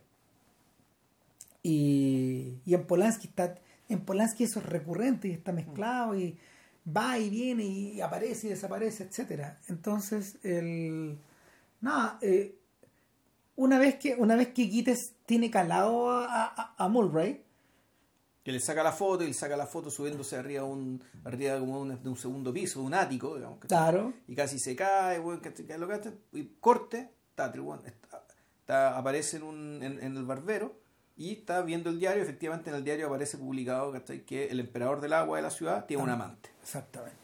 ¿Qué chucha pasó? weón? estas fotos son mis fotos, dice Quites. Claro. ¿Qué hacen en el diario? po? Si yo no soy... Eh, Él no le soltó la foto al diario, sino que se lo entregó a su clienta. a mí se me conoce por la discreción. Claro, O sea, si no, no tengo pega. exacto. Este weón monta en cólera. O sea, y, y claramente queda la cagada y se destapa el engaño finalmente. O sea, lo- es una encerrona a Mulbray. Claro. Una El- cerrona de que- en la que se da cuenta porque llega, una, llega un momento en su oficina y se encuentra con la verdadera señora Mulroy. ¿Cachai? Que Y está indignada. Que está indignada, que es Faye Dunaway y, Y- que ella es la presencia de Mujer Noir, de Y, emer- Fatal. y emerge de inmediato la mujer Claro. fatal. Exacto. Y se genera una tensión, una química, lo que Mm. ustedes quieran entre ambos. No porque se atraigan, sino que porque el género lo exige. Exacto. Eso, eso es más interesante todavía. Entonces, el, el punto es que eh, ella le pasa a explicar que esta mujer que se hizo pasar por ella no es tal, de, y, y que ella en el fondo se va a querellar contra él Claro. y que lo va a reventar. Y, ¿y qué más? No me acuerdo. Da lo mismo. En el fondo, en el fondo la, la, la autoridad de Guite se pone bajo cuestión en ese momento. Y la weá se pone rara. Pero lo siguiente que pasa, cuando Guite se intenta, o sea, se está preparando para hacer control de daño, es que Mulray se muere. Se suicida. Exacto. O sea, parece que se suicida. Lo pillan muerto en el. Aparece ahogado. Aparece ahogado, exacto. Aparece ahogado weón, precisamente en este lugar. Mm. Y este weón dice, Mulray sabía a la hora que salía del agua. Mulray conocía este lugar. Exacto. Mulray no se ahoga, weón. Ni cagando. Entonces, claro, en el fondo, a partir de esta encerrona, este weón empieza a investigar, uno, por qué murió este weón, que está ahí, por qué lo mataron, y claro, él él empieza a entender que aquí hay un tema con el robo del agua. Claro, y, y, y, y pasa, pasa otro de los otro de los obligatos Mm. del noir. Que en el fondo, esta misión que tú tenías, que se parecía a una cosa, Termina siendo otra. termina siendo otra. O sea, si ustedes vieron el The Long Goodbye con con con, Con ¿cómo se Elliot? Gould. con Elliot Gould, se, va- se van dando cuenta de que el en algún momento tiene que empezar a buscar a Terry Valentine, po, weón, Claro. que es su amigo. O sea, eh, es que es una parte de él, en el fondo. Eh, la, la, la deuda es personal. Y, y lo otro no importa. digamos. Y lo otro que importa es el gato. Hmm. Digamos, claro, pero, pero que también se le va, también se desaparece. weón. Caga a todos. En el fondo, eh, a lo, que le, lo que le pasa, lo que le pasa a- a- al, mal, al Marlowe de, de Gould es que de algún modo su vida se desfonda. En algún, en, en algún sentido. Algo se desfonda ahí. Entonces, el, pareciera, que, pareciera que la película lo invita a, a poder, a poder tapar ese fondo o recuperar lo que se perdió o no sé qué, digamos. Pero el, el, el asunto acá, el asunto con Quites es que eh, se despierta, se despierta el policía que había en él. Claro. Bueno, aparte que cambia la misión, le- la, la señora Mulred, Evelyn Mulred, la verdad señora Mulred, lo contrata para averiguar qué le pasó a su marido. Esta viuda, esta viuda, ¿cómo se llama? Esta, esta recién, esta, esta- esta viuda recién estrenada. digamos. Claro, está viva aparentemente impenetrable. Sí. Y entonces, puta, el, este tipo se mete en se mete verdaderamente en la misión. ¿cachai? Con lo que implica. Lo que implica que y es una especie de peripecia bien infernal, ¿cachai? Porque por una parte, puta, le tajean la cara. Ah, El, el mismo Polanski Sí. le, le tajea la cara. Interesantemente. Y eh, evocando, evocando otro de los obligatos del mar, evocando la aparición de unos de seres monstruosos finalmente que emergen de las tinieblas, eh, de, de- de estas tinieblas del noir que son completamente incontrolables. Claro, y que, le- y que parte del noir es que al detective le sacan la cresta. Sí, una y otra Una y vez. otra vez, o sea, y sobre todo que los detectives inteligentes no andan con armas. No, po, Marlowe no anda con armas. no. El, Giles no anda con armas. Spade no sé. No, Spade no, era más brigio. No, ese anda- Spade es un pato malo. Sí, sí, sí. ese weón se andaba con Andaba armas. con pistola. Sí. Eh, el, eh, un un súper buen ejemplo contemporáneo de esta era eh, eh, en los archivos de Rockford. Porque Rockford ahí, el personaje de James Garner, él tampoco anda con armas. ¿Cachai? No es un personaje que. No es un personaje, ¿cómo se llama? Que. Que también es un expaco, Ya. pero es un tipo que cayó preso en algún momento. Y, y que por lo mismo. Por lo mismo. eh, no puede volver a la fuerza. Ya. O sea, la fuerza, los pagos. Claro, la fuerza, los gringos le dicen de force Sí, esta weá, exacto. Y, pero, pero, en un acto un poco piadoso, estos pacos de alguna forma le, lo, los- lo- lo están surtiendo permanentemente de casos que ellos no resuelven. Ya. Es noir de nuevo. Pero ya ambientado de corazón, de corazón en los 70 y descolgándose un poco también de, del- de la soledad de estos personajes, de la soledad de- del Philip Marlowe, de, de Elliot Gould. Eh, puta, Rockford es un solitario también. Ya. O sea, eh, y está maravillosamente escrito, en el fondo, ese, ese- ese personaje. Y también interpretado con una soltura que es la cagada. Bueno, interesantemente, interesantemente, Garner es un sujeto que él había interpretado esta clase de, de- de- de detective antes también en películas que son mucho menos fueron mucho menos famosas menos interesantes también pero bueno Y bueno, en algún momento, y esto sí llamativo, interesante en la película, que el, en el fondo el centro del mal aparece muy temprano. sí Muy temprano. aludido Ah, eh, no, es, es cuando, se lo, cuando se lo encuentra, cuando se encuentra con John Houston. cuando se encuentra con Nova Cross No, con Nova Cross, exactamente, John Houston. Esto es en un momento más o menos a la hora de película. Una película de horas 20. ¿cachai? Generalmente ese tipo de encuentros que ocurren después. aparecen al final cuando cuando te encontrás con Fumanchu siempre al final por el final, pero aquí, aquí aparece antes.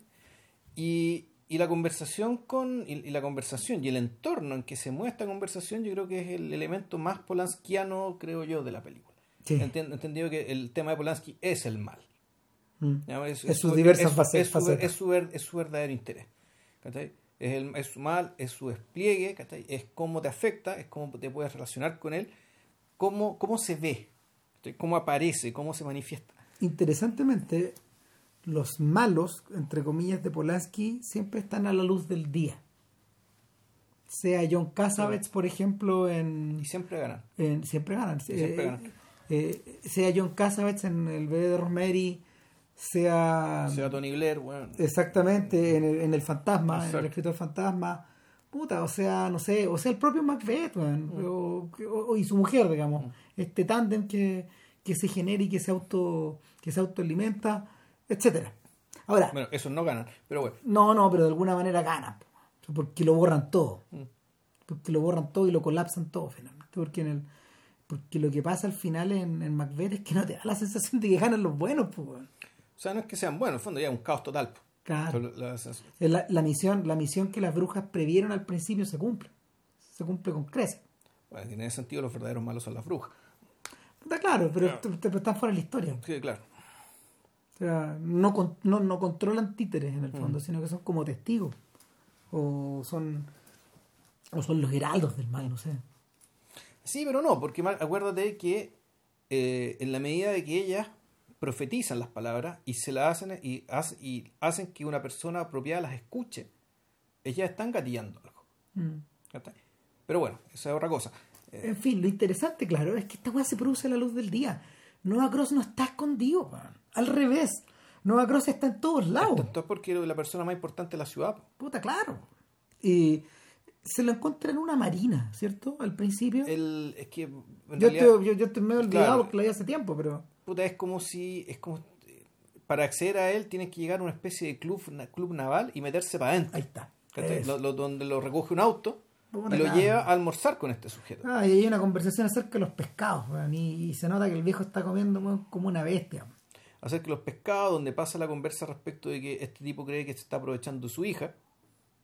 Exacto. O no, o finge. Claro, que Finge, se- estar, y- finge estar escandalizado por y eso. preocupado por su hija.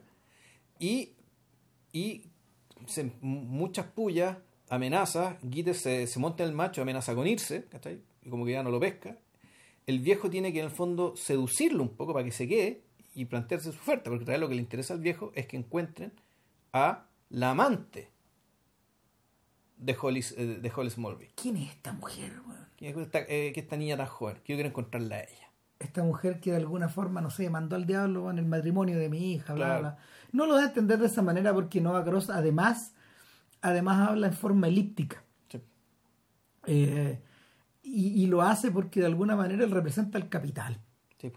Eh, No- Nova Cross es el poder sin límite, Nova Cross es el plutócrata o el... que había sido socio, ahí te empieza a contar que había sido, había socio, había Socio de Mulray.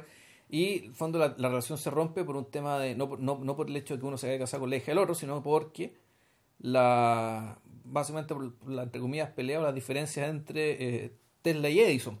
Un poco. Uno quería hacerse rico con la energía y otro quería compartirla para todo el mundo. Y, y, y en cierta medida ahí uno empieza a calar el poder que tenía Mulray. Que parecía un hombrecillo. Un burócrata más. digamos, Uno más, Claro. un burócrata de gris, Sí, po. oscuro. Uno más entre, entre, entre, tantos antejudos. ¿Qué pasa con Nova Cross? Nova Cross es todo lo contrario. Nova Cross es un sujeto ampuloso. Claro. eh, encarnado por Houston, que es un sujeto enorme al lado de Nicholson. Nicholson debe ser como de tu porte, ponte tú. Ya un 75, o sea, John Houston es del porte Clint Eastwood. ya 1,90, 80. Cerca, claro, es un palo largo y es gigantesco y, Y con la cara grande, la y- boca y- grande. y con bueno, un tono sí. de voz eh, con un tono de voz que de alguna forma evoca a Orson Welles porque de alguna manera de alguna manera esos dos están un poco ligados Exacto, Pues, ya, ya lo sabemos. lo sabemos por ese podcast de, de la otra cara del viento etcétera y, y el y, y en último término porque Houston un hombre a ver un hombre que jugaba dentro de la lógica del sistema pero que dentro del sistema estaba muy a la izquierda tan a la izquierda que él elegía eligió no vivir en Estados Unidos sino que vivir eh, en Inglaterra En en, Irlanda, Irlanda, en en, México, nunca estar o sea y y, y, y al mismo tiempo un mer- un mercenario del sistema, capaz de filmar la weá que le pusieran por delante, pero al mismo tiempo eh, dejarse espacios para, para meter la cuchilla hasta el fondo. Mm. No sé, en, en- en filmes que a lo mejor no son tan conocidos como, como Fat City o La Carta del Kremlin, puta, o eh, Bajo el Volcán, ¿cachai? Pel- películas que películas que al contrario que al contrario de sus esfuerzos hollywoodenses que son también la raja algunos de los mejores eh, son, son filmes como son filmes como de una vocación anárquica son filmes que también emergen son, son miradas al infierno o al- algunos transcurren en el infierno o sea Fat City Fat City de Kremlin Letter y precisamente y Fat City de los boxeadores, ¿no? claro. Eh, eh, y, y, y, eh, y bajo el volcán transcurren en el infierno. Es gente que está en el asador ahí con las patas calientes. Entonces, todo cagó ya. O sea, en, en ese universo, eh, claro, pues el viejo. El viejo, el viejo en algún momento se dejaba llevar por esta beta nihilista donde todo quedaba, donde todo quedaba expuesto, donde todo quedaba en pelota y, y un fondo, en, cierta medida, Noah Cruz, eh, yo creo que, fíjate que interesante, Noah Cross y Noé, el Noé de la Biblia, Que también es él. que también es él, que está encarnado por él en una película que él dirigió, son las dos expresiones más profundas de esa clase de poder. Porque, porque de algún modo, de algún modo el Noé de la Biblia es un personaje que los corralea a todos, es como el gran gerente general de esta Claro. Y- e interesante, la Biblia es una película que es anti-Dios, pues, cuando uno lo, cuando uno lo observa, eh, el Houston está todo el rato, a pe- a pesar de que el canal 13 la da una y Claro. otra vez para la Semana Santa, Exacto. hasta ver la weá. O sea, el, eh, eh, el- todo se termina, todo se, todo se termina por explicar en el episodio de, de en el episodio de Isaac, una, que, que creo que no lo filmó al final. ¿O sí? Parece que sí, ¿o no? Que, que es el de- que es con, es con Orson Welles. Orson Welles es Abraham. Eh, eh, exactamente. Ahora el sacrificio, el no sacrificio de Isaac. Claro, entonces finalmente todo, todo remata ahí. De hecho, de hecho, la película se acaba ahí. Se acaba en la derrota de, de este dios. Eh, en una derrota que solo puede ser temporal. Claro, ese- eh, eh, y Noé, Noé, para todos esos efectos, eh, es el gran bufón de la corte.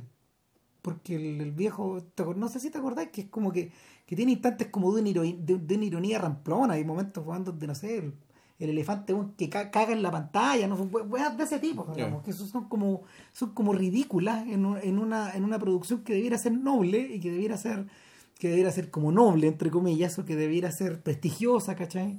Y está este viejo pura haciendo pura weá, chupando, Ya. emborrachándose, un montón de esas Sí, cosas. creo que eso me acuerdo un poco, que es el personaje Es que... chuco, pe- y eso es pero creo que es parte del relato, es decir, que Exacto, la elección de este héroe era muy improbable.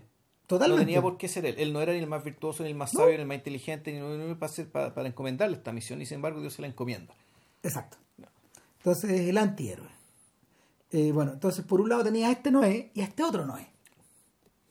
A Noé Claro, Cruz. que Este no es, claro, que es un tipo que en el fondo ya responde a la fantasía anárquica, digamos, ¿cachai? Pero por el hecho de estar arriba de la arriba de la, de la pirámide, Pero de claro. la pirámide alimenticia. Así que Claro. vamos a hacer lo que quiera. La forma en que se come ese pescado, weón, es Mm. la forma en que se comen las personas. Claro. Y el weón te lo deja claro al tiro. La forma en que lo descabeza, weón, cómo, cómo ocupa el, cómo ocupa el tenedor y el cuchillo esa bestia, weón. Eh, además que hay tam- también hay una Polanski que Polanski que le interesan los monstruos y que ha filmado de distintas clases a lo largo de su carrera exacerba un poco los rasgos simiescos del propio Houston porque Houston parece un orangután Sí, un poco cuello corto, boca grande, ¿cachai? Ojo, ojo, ojo, ojos ojo. medio saltones. Exactamente, con una con, con, con una con unas grandes ojeras, Exacto. digamos. Eh, es un personaje, claro, que se envejeció antes de tiempo también, weón, por ser... copete, sí, bueno. Y el cigarro, claro. ¿no? Su alcoholismo y su, y su tabaquismo era una weá salvaje, etcétera Nariz quebrada, bueno, la weá que Cara de boxeador, sí. Exacto. eh, y el, el punto es que el, la, la, la, manera en que este, este tipo se exhibe como si fuera un pavo real casi pornográfica. Y, y a Gites le choca. A Gites, que también parece un pequeño faisán, muy bien vestido, le choca un poco esa weá. Y este concha su madre, no, no, no lo dice nunca, pero, pero está latente esta sensación de la, la antipatía total, pues, sí. pues. puta que. Entonces, le, le- le está comiendo las ganas de arrancarse de ahí, pero al mismo tiempo de escuchar a este conche su madre. Porque él es parte del, de- es parte del enigma y, por, y volvemos, esto es un tema de ética profesional. Por ética, ética profesional se come, ¿cachai? El, la- el amargo rato weón, de estar con este hijo de puta, weón. Y para colmo, ¿cachai? Le encalía en un segundo caso, weón. Puta, sí, Pero, que, pero tú decís si esto es porque efectivamente el weón necesita plata o en realidad también lo ve como un medio para su caso principal y para su lealtad principal que es hacia la señora Mulberry, Claro. ¿cachai? Para Evelyn. Y ahí empiezan a pasar dos cosas. En el fondo, en otro de los momentos obligados del noir, eh, el héroe tiene que caer, por distintas razones, ya sea porque, le, porque se pierde o porque lo muelen. Lo muelen. Y ahí, claro, ahí ese paseo. Y pasan las dos cosas. Ese paseo por los naranjales, ¿cachai? Eh, también es, es- eso es Hitchcock. Sí, ¿cachai? Que parece, un, pare- parece como estuviera paseando por la luna. sí, ¿cachai? El claro. auto dándose vueltas por los naranjales y de repente llega una- un balazo de la nada. Además, este weón y se convierte en una secuencia de acción, ¿cachai? Puta, Este weón se pregunta con qué riegan estas huevas. Mm. Es una pregunta que está un poquito al azar. claro. ¿Y para qué están estas huevas? Si en el fondo estos naranjales son más bien decorativos. La ciudad está en otra ya. Eh, Mientras la ciudad está seca, esta hueá está Sí, eh, agua, sí. Y lo muelen. Ya, además, hay un detalle interesante, no lo hemos mencionado, pero desde que Polanski le mete el, el- el- cuchillo en la nariz, este weón, este la, la, la, la- limpia y afeitada y, y depilada ceja y cara weón, de, de Nicholson quedan, quedan manchadas, pues, que- queda- a ver, quedan, quedan mancilladas por un tremendo parche en la, Claro. en la, en la ñata, que lo convierte en una... eh, es choro porque lo convierte en una caricatura. Es una presencia, claro, es una presencia no decir monstruosa, ¿cachai? Pero anómala. ¿cachai? Anómala incluso para el género. Sí, porque por lo general los tipos marcados son los malos, los pervertidos, los, los, los oscuros, los... O por último, te, es parte que te saquen la cresta, tendrás un moretón, ¿cachai? Qué sé yo, o, algo, una parte media roja de la cara, pero no, un, no un parche que te cubre la mitad de la cara, po, weón. ¿no? Y- y es, casi ridículo. Pero finalmente y- y- lleva una fuente de ridículo si los pacos se ríen. po. Sí. Te cagaron, po, ¿viste? Por andar metiendo las narices, Exacto. porque en el fondo ese es el mensaje de, Sí, de, de este matón. No metas las Si narices. metes la nariz, pues, te, claro, te van a te morder. vas a quedar sin nariz. po. Sí, po. Y el, el asunto es que eh, pasa eso, pero el, héroe- el héroe se pierde también porque en el fondo sobreviene el inevitable romance. noir. O sea, ahí lo que pasa es que el, cuando cae, le sacan la cresta, llaman a, llam- llaman a Evelyn, porque en el fondo tenía, lo tenían los papeles, bueno, está inconsciente, y ella va, lo saca de ahí, y ella se convierte, o sea, ella se convierte en una especie de sidekick, ¿cachai? Sí. Porque después, eh, después van a investigar a un, a los nombres, lo- eh, después de haber visto los nombres que eran los dueños de las propiedades que estaban siendo irri- irrigadas, resulta que eran todas viejitas que vivían, weón, ¿cachai? En un asilo de ancianos. Y estos weones van para allá. Esos eran los grandes terratenientes de este valle. Listos para pasar ahí al cajón. Claro, y para que alguien les comprara los terrenos a precio de nada, ¿cachai? Y para quedarse con, ter- con terrenos que van a ser irrigados, ese es un tremendo negocio inmobiliario que era na- naturalmente que era Nova Cross. Ya, y ese es como todo, todo el truco, digamos. Entonces, se- el- aquí el acercamiento entre, entre Evelyn y, y Gittes se produce a través de, él- de esta secuencia donde ella se convierte un poco en un sidekick, asistente de él, una, una secuencia súper puntual, y que, eh, que im- implica acción, riesgo, salir arra- arrancando del auto. ¿cachai? Donde este buen conversa con las viejitas, y volvemos al truco, esto de diciendo la verdad, logra que la viejita a su vez le diga la verdad. El fondo es bonito ese truco de que el tipo no miente porque él entiende que, o él cree que, cuando tú dices la verdad, la gente se da cuenta y te dice la verdad de vuelta. ¿Eh? El espejo. ¿Cachai? O sea, el, El- espejo y la confianza nomás, Sí. ¿cachai? O sea, si tú dices la verdad, aunque sea una verdad media torcida o media disfrazada de mentira, o o mejor dicho, media, media seteada, ¿cachai? Pero es la verdad. Por lo tanto, tú la puedes decir ¿cachai? con una honestidad tal que el que está al frente te cree. Y lo más probable es que te diga la verdad de vuelta. Claro. Y el, el rollo es que eh,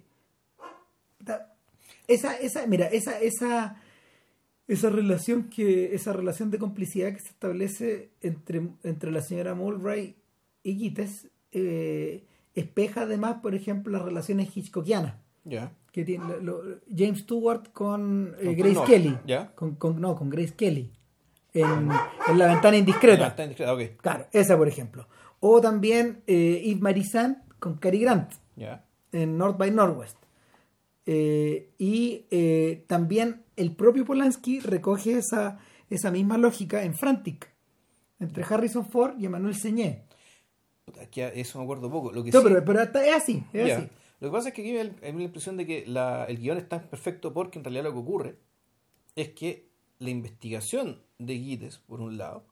Que tiene que ver con el tema del agua, que es lo que, es lo que realmente le interesa, y que está relacionada con la muerte de Hollis Mulray, empieza a ir en paralelo con la otra investigación, que en el fondo es una investigación que empieza creo que a aparecer de a poco, que es el progresivo síntomas de daño que tiene Evelyn, digamos, ¿cachai? Y por tanto, ¿qué es lo que le pasa a Evelyn? Se convierte también en un objeto de búsqueda. En un el fondo, misterio. en donde la ¿Qué investigación, por lo tanto, pasó? son dos, ¿cachai?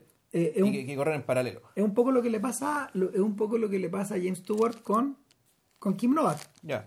en, en la fase 1 y en la fase 2 de Vértigo. Y es un poco también lo que le ocurre al... al Es que no, pero en la fase 1, lo único que querés saber es qué le pasa a esta mujer, por qué me contrataron. En la fase 2, lo interesante. Sí, es no, pero- ¿Qué me pasó a mí y quién es esta mujer? Claro, lo que pasa es que en la fase 1, en la fase 1 eh, el esqueleto de la fase 2 en ese sentido. Y, y, y en la actuación, eh, eh, en la en la faramaya. Es lo mismo que pasa en Laura, porque en Laura también hay dos fases. Sí. Cuando Laura está muerta y después cuando Laura está viva.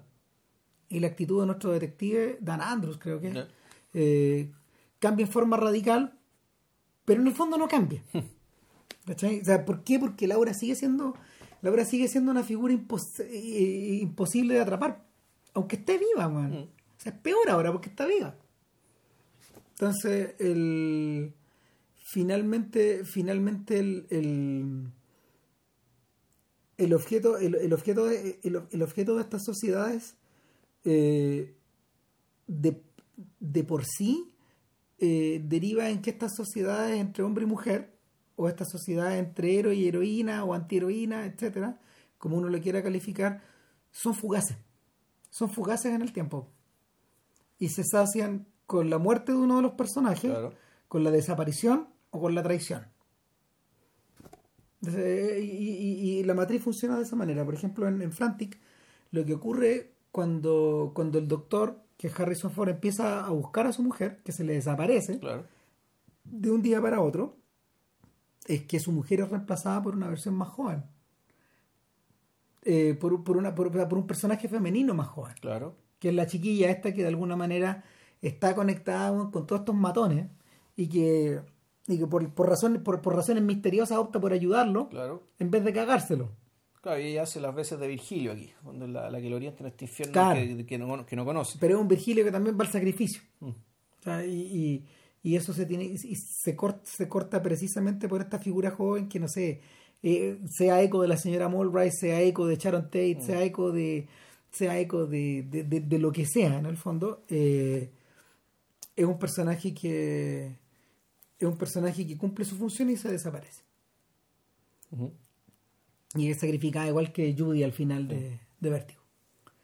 Puta, lo que lo que pasa en Pues, en Chinatown Odell, la impresión no es esa. no, po, eh, no que es más complejo. Es mucho más complejo, porque cuando, claro, en la medida que nosotros vemos el, que, se, que se empiezan a mezclar las investigaciones, en la medida que eso también eh, se junta con el hecho de que se acuestan, por lo tanto, en el fondo, todo se ya se empieza, todo, todo se empieza a volver un núcleo muy pesado, muy intrincado, ¿cachai? que, sin embargo es, eh, es desenrollado muy rápidamente. ¿cachai? Porque básicamente Evelyn tiene que arrancar siempre. Claro. Y en la medida que este sujeto la sigue, ¿cachai? Eh, empieza a aparecer la verdad, ¿cachai? ¿Quién es esta cabra chica? ¿Por qué tenéis secuestrada a la, a la amante de tu marido? ¿Y quién es? Es mi hija. ¡Pah! Charchazo. Es mi hermana. ¡Pah! Charchazo. Esa secuencia es maravillosa. O sea, el- es una secuencia realmente inspirada. Respecto de que ella tampoco puede mentir. She's my sister, she's my daughter. She's my sister, she's my daughter. bueno, y, le y el, el tipo, cada vez que me diga una mentira, te va a dar una cachetada. Y bueno, le pega, y le pega, y le pega, y dice que es mi hermana, es mi hija, es mi hermana, es mi hija. Y claro, ahí tú, eh, Gites, por primera vez lo vemos, ¿cachai? Realmente, ni siquiera cuando le cortaron la nariz con el cuchillo, ¿cachai? Que eso en realidad es parte de las reglas del juego. Eh, por lo tanto, se lo tomó como tiene que tomársela, ¿cachai? Es parte de su pega. Sin embargo, al encontrarse con esto, eh, Gites queda perplejo. Tú lo ves, bueno, y realmente esto es algo para lo cual no estaba preparado. No, lo superó. Una, una weá que, claro, o sea, siendo que él, él vive en lo sórdido, ¿cachai? Esta- esta- esta- esta Este, cuestión- este hombre que lo vio todo Claro, no había visto. no había esto. Esto que resulta, bueno, Evelyn ya sabemos, es la hija de Nova Cross, ¿cachai? Resulta que eh, puta, Nova Cross sedujo a su propia hija, ¿cachai? Dado, volvemos. El, el- el hombre que lo tiene todo esta noción tiene que tenerlo todo. Esta, esta noción anárquica, digamos que realmente puede hacer todo. Todo, Todo. Todo no hay tabú posible. para él. El tabú para él no corre. Ninguno. Entonces, la misión vuelve a cambiar. Ahora, la misión, ahora que ya sabe ¿cachai? cuál es el daño de Evelyn, de, de Evelyn Cruz, ahora que sabe por qué, eh, cuál es el lío de aguas por el cual mataron a, a, a Hollis Mulray, ahora la misión vuelve a cambiar. La misión, ¿cuál es? Ayudar a Evelyn, a su, a su hija, a su hija slash hermana, a arrancarse de las fauces ¿cachai? De este, del- del monstruo.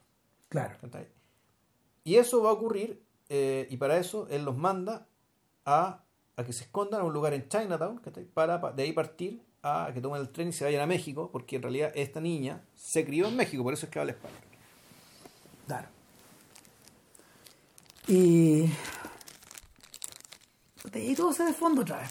Claro, ahí volvemos, va- vamos al trauma. Chinatown se convierte en un espacio, eh, te lo muestran como un espacio entre todo medio desolado, ¿cachai? El, que sin embargo está lleno de gente, hay gente circulando y todo el cuento, pero esa gente también es un profundo vacío. Son otros que no entienden nada de lo que pasa, ¿cachai? Que no, no son gente con la que se puede contar, son putas, son decorados. Mm.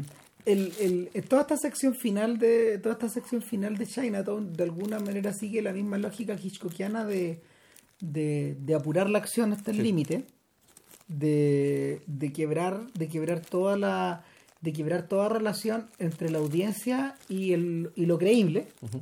En ese sentido cuando uno cuando- y- y- o sea no es que no es que no es que la secuencia no sea creíble pero esto todo pasa demasiado rápido.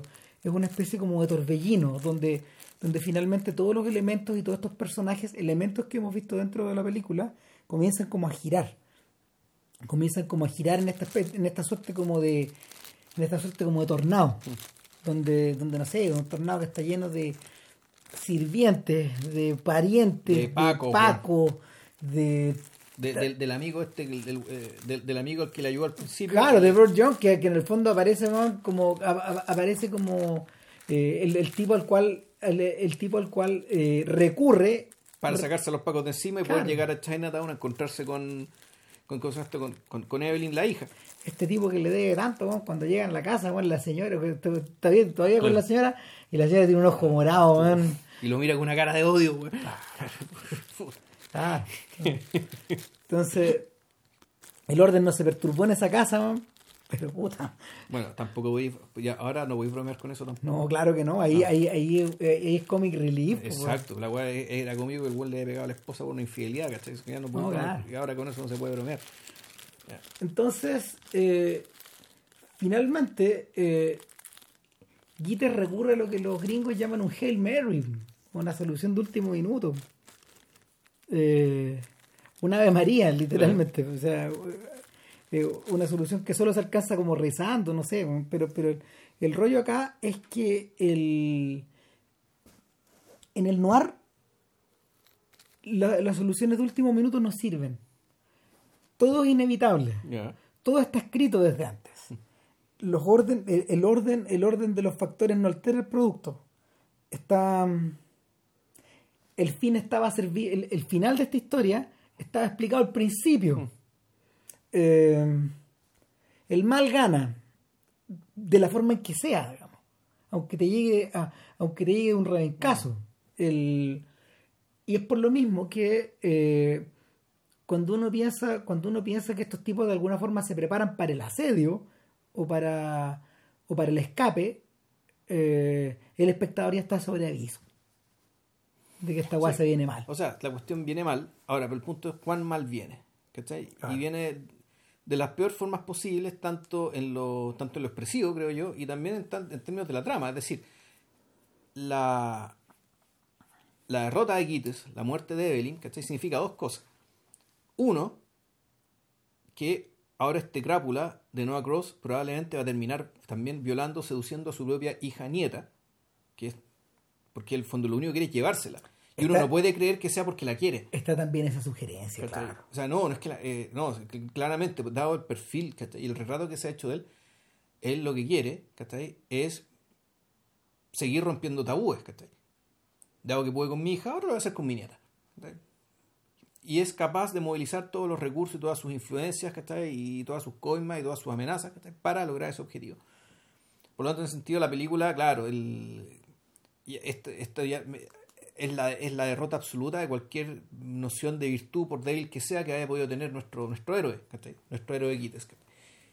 Que vuelve a perder a eh, vu- vuelve a perder a alguien, ¿cachai? por tanto, se reactualiza el trauma, igual que en Vértigo, pero aquí sí creo que hay un detalle, eh, hay un detalle más polanskiano, digamos, ¿cachai? que el hecho de que la muerte, que es un balazo que manda un paco, dado que están arrancando la justicia, le atraviesa el ojo. Y este ojo saltado, este hoyo en el ojo, eh, puta, es- es- te lo muestra fugazmente para no ser o- o- para, para no ser tan morboso, pero está ahí y tú lo No, ves. o sea, de y es un abismo, ¿cachai? Está puesto como una especie eh, y, puta, y es y es algo que no es que tenía que ser eso y no otra cosa, tiene que ser el abismo, tiene que ser el quiebre, ¿cachai? ¿Por qué volvemos? Por el carácter, por el carácter traumático de todo lo que estamos viendo. O sea, el, el elemento, el, dado que esto se trata de un trauma, ¿cachai? Puta, su, su, su expresión visual tiene que ser también lo más traumática posible. Y no hay nada más traumático en la mutilación de una persona que la pérdida de un ojo. Claro. De hecho, aquí le estoy mostrando a Vilches algo que tiene precisamente que ver con esto. Usamaki. Ya. El, el manga Usamaki. Que, que es de Junji Ito. Eh, si Sebastián Lelio está escuchando esto, se va a acordar porque lo conversamos. Ya.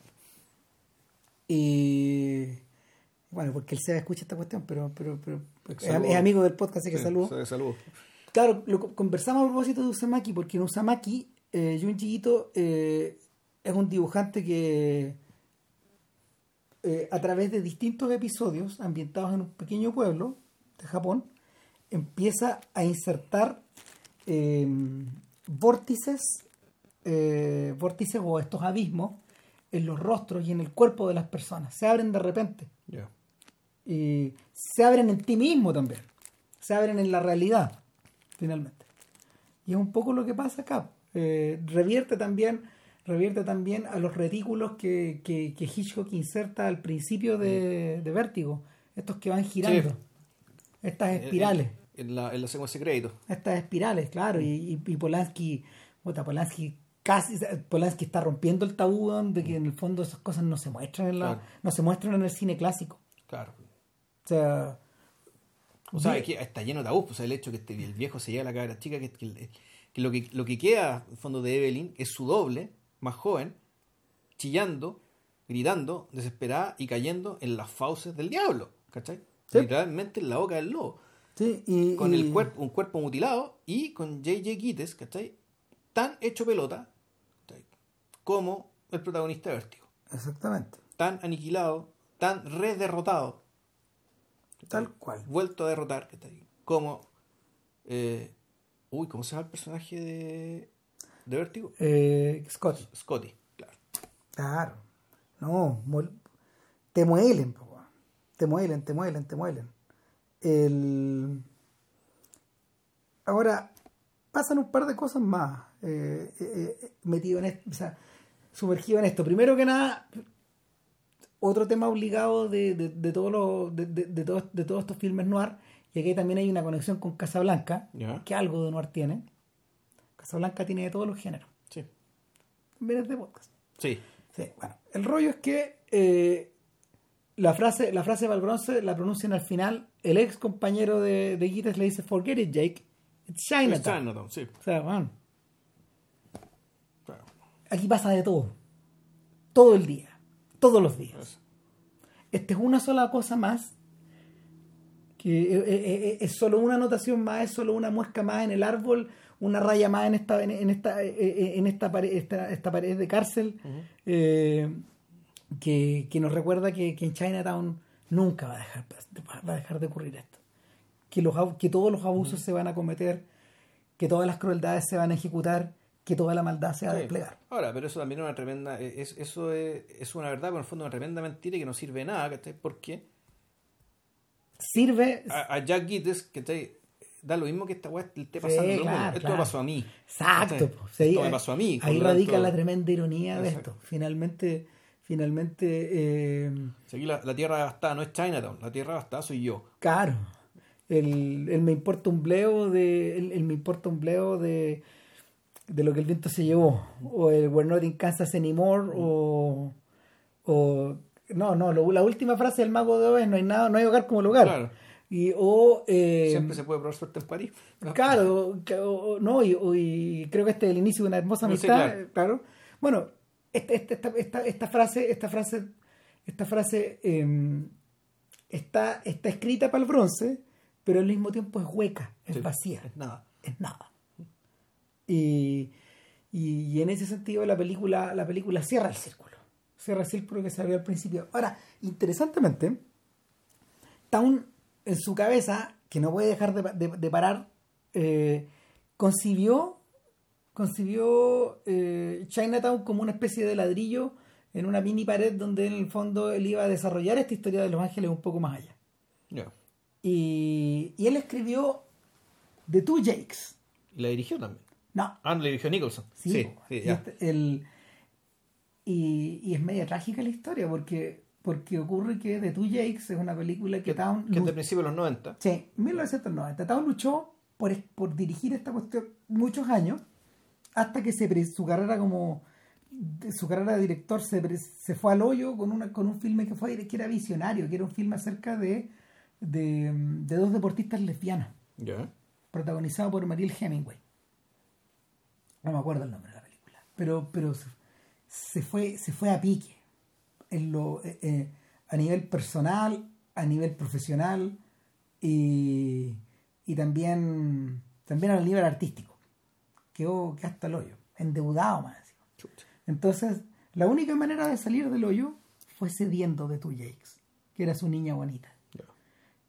Puta, y ahí está Jack Nicholson con las lucas para salvarlo, pero también para comprarlo, porque él quería dirigir The Two Jakes.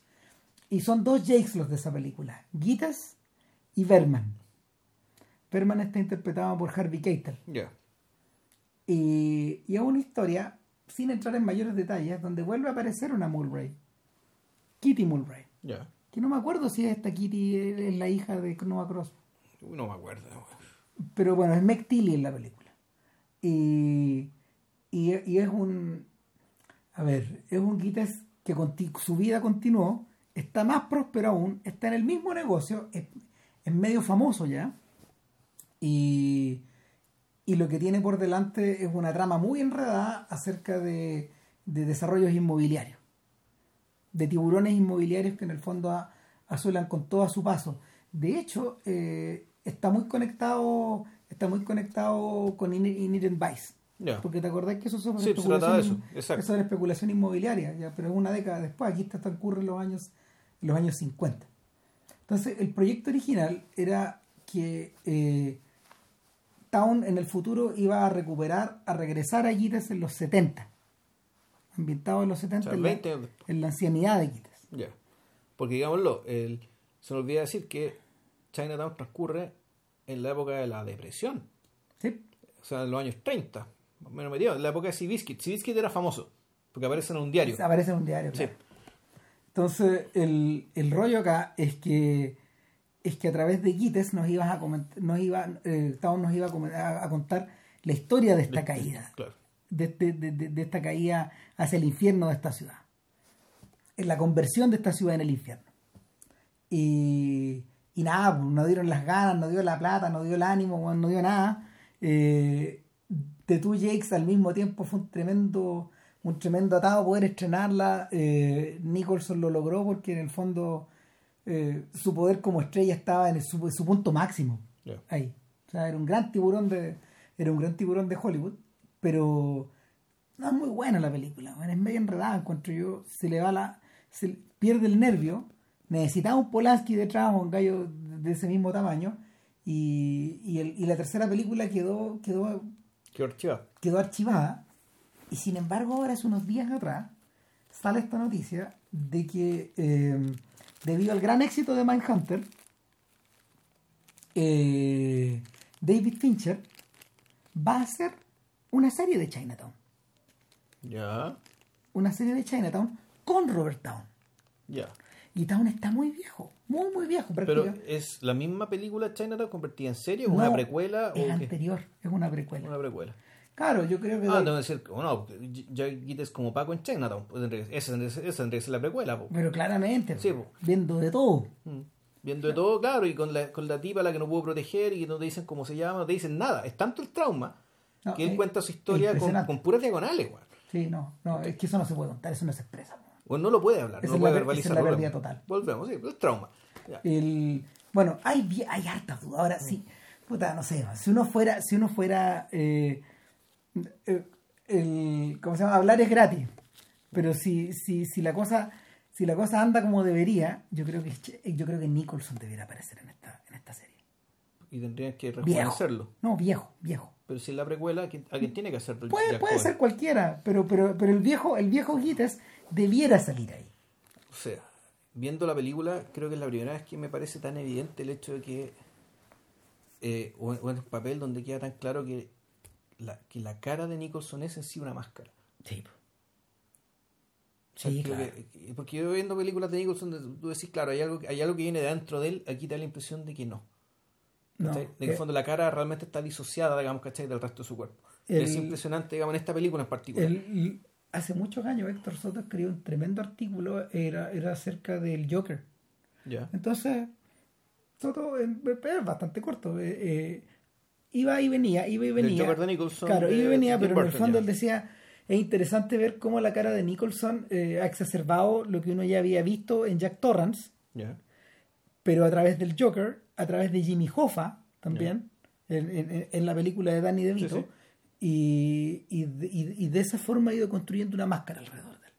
Y esta máscara está ahora esta máscara está completa. Esa era la tesis del artículo. Está cerrada, está completa. Ya, ya no, no hay más cosas que agregar en el fondo. Pues La carrera, la carrera se cerró, digamos. Estaba completa, completa. Entonces que, eh, atiende precisamente esta idea de que en el fondo el, el- el rostro de este personaje está disociado de su cuerpo. Tal como, tal como tú decís. Puta, y dicho esto, weón. Cerremos y tengo hambre, voy a aparte puta, más tarde que la chucha. forget, forget it, JP, it's Chinatown. Juanito se tiene que ir a acostar, weón, así que. Ya, para la Ya. próxima semana, si así la pega, weón, que vamos a conectar de Dios. La media advertencia, weón. Ya, weón. Que Chau. estén bien, cuídense. Chao.